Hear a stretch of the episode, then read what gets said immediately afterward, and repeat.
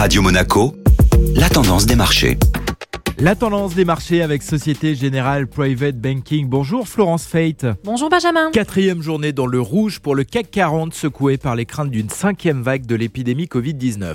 Les marchés financiers européens ont de nouveau reculé hier en baisse de plus de 1% sur la séance. L'indice phare de la Bourse de Paris a réussi quant à lui à réduire ses pertes en fin de journée pour clôturer sur une baisse de 0,85%. Trois acteurs principaux ont cependant permis au marché de tenir, comme Total Energy qui s'est apprécié de 1,16% sur la séance, boosté par les cours du brut. Les États-Unis ont dernièrement annoncé puiser quelques 50 millions de barils dans leur propre stock suite aux nombreuses demandes restées sans réponse de l'OPEP pour relever la production. Airbus a suivi la tendance en progressant d'1,36% après avoir remporté le trophée du plus grand nombre de commandes de la part des compagnies low cost grâce à son A321. Les financières ayant quasiment toutes clôturées dans le vert ont également apporté leur soutien au marché. Nous attendions la publication des chiffres des prix à la consommation hier. Oui, les indices PMI se sont améliorés en France, en Allemagne ainsi qu'au Royaume-Uni et sont ressortis au-dessus des attentes, voire même supérieurs à la période précédente. Ces données économiques positives n'auront pour autant pas suffi à inverser la tendance des marchés.